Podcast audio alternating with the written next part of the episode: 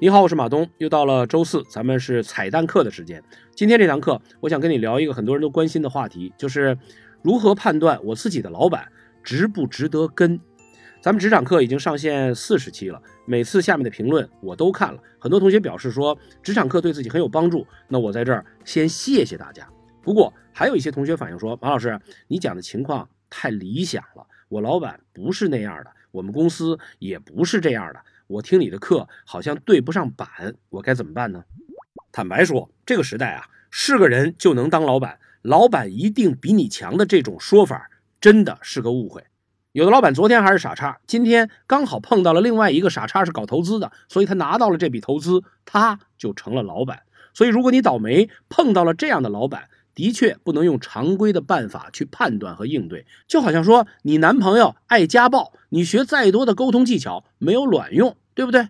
根据我自己的观察，好的老板各有各的好法，但是不靠谱的老板真的有一些共性。那怎么判断老板不靠谱呢？我分享你三个观察。首先，越 low 的老板越想把所有的下属都变成他自己的样子。你想想看。这样的老板对自己的能力其实是过度自信，只看到了自己的优点，只相信自己那一套，不能理解其他人跟自己不一样，因此他会强扭着你，无论什么事儿你都必须按他的方法来。但是他那一套有可能以前是对的，但遇到某些事儿根本行不通。如果所有员工都变得跟他一模一样，那最后的结果可能是一场团灭。第二种不靠谱的老板就是脾气不小，但是不讲道理。过去好多人都觉得老板嘛脾气大是应该的，点头哈腰装孙子是你的本分，你在人屋檐下不得不低头。那现在流行的职场态度恰恰相反，就是认为没水平的老板才拿人撒气，真正厉害的老板往往涵养都特别好。但我觉得老板的脾气真的不是重点。因为一样的米养百样的人，你还不允许他有脾气了。但你要判断的是什么？不是他有没有冲你发火，而是发火之后他有没有讲道理的底色。老板讲不讲道理，有没有基本的逻辑能力，很大程度上决定了这个公司有没有前途。你看亚马逊的 CEO 贝索斯是所有员工都公认的暴君，那骂起人来亲娘都不认识，连自己都能骂不认识了，经常怒吼员工是什么？你到底是懒还是蠢？但是所有人都能看到，亚马逊是一家非常成功的公司，所以与其说亚马逊的员工是在容忍贝索斯的脾气，不如说他们经过判断，觉得这没那么重要。重要的是贝索斯是不是一个讲道理的好老板，能够给公司带来更光明的前途。判断老板靠不靠谱的第三个建议是，你要看看你的老板有没有 all in。什么叫 all in？比如说，早年间的海上，一艘船船长最大，拥有绝对的权威。那遇到了大风大浪，咱们是迎着浪冲上去，还是干脆把桅杆都锯了，咱们避一避风险，都是由船长一个人说了算。为什么？船长与船共存亡是金科玉律。大难来了，谁都可以跑，船长不能跑。所有人弃船，船长必须是最后一个离开船的人。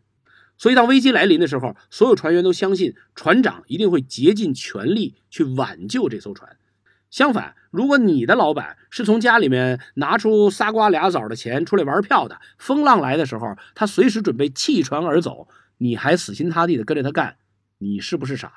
所以，如果一个老板和公司没有直接的、完全的利害关系，那有可能他做决策的时候只考虑自己的喜好，而不重视对公司的影响。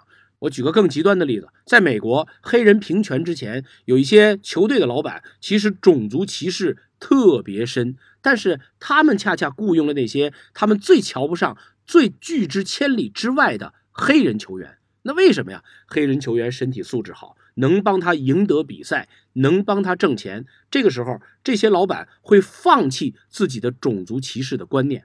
所以出现了非常有趣的现象，就是在美国历史上最先接纳黑人的不是学校，不是教会，是职业球队。当然，我并不是说这个老板放弃原则、不择手段的时候，你也非得跟着。我只是提醒你，自己身家性命都跟公司捆在一起的老板最可靠。好，介绍三个分辨你老板靠不靠谱的办法，你自己盘算盘算这本账，你的老板值不值得跟？但是有的同学还是会担心说。马老师，我用了这三个标准，但是最后我还是跟错了老板，我该怎么办呢？坦白说，短时间内跟错人真的不需要太害怕。为什么呢？因为你不跟错一回人，你怎么知道你跟错了呢？你跟错两回人，你第三次再跟错的概率就大大的降低。所以，人出来混，如果一路跟的都是好老板，弄不好你身上的娇气是更难克服的一个缺点。所以，这就是短期内跟错老板的好处，也是他自身的价值。就跟你谈恋爱一样，你谈两个渣男。真的没有什么坏处，因为至少你知道他渣在哪儿，你也就明白过来，今后你要找的人是什么样的。好，这就是今天的彩蛋课。最后，我颁发一下本周的优秀评论家。这周获奖的是唐苏婷同学，在实际薪资这堂课里面，唐苏婷同学提出了乐价比的概念。特别好的说明了评估一件事儿的价值，除了表面上的价值之外，还要看这件事儿能不能给我们带来快乐。所以恭喜这位唐同学，请你在文案当中领取你的奖状。想复习一下的同学，咱们也打开文案一起查看。我是马东，职场 B 计划，下周见。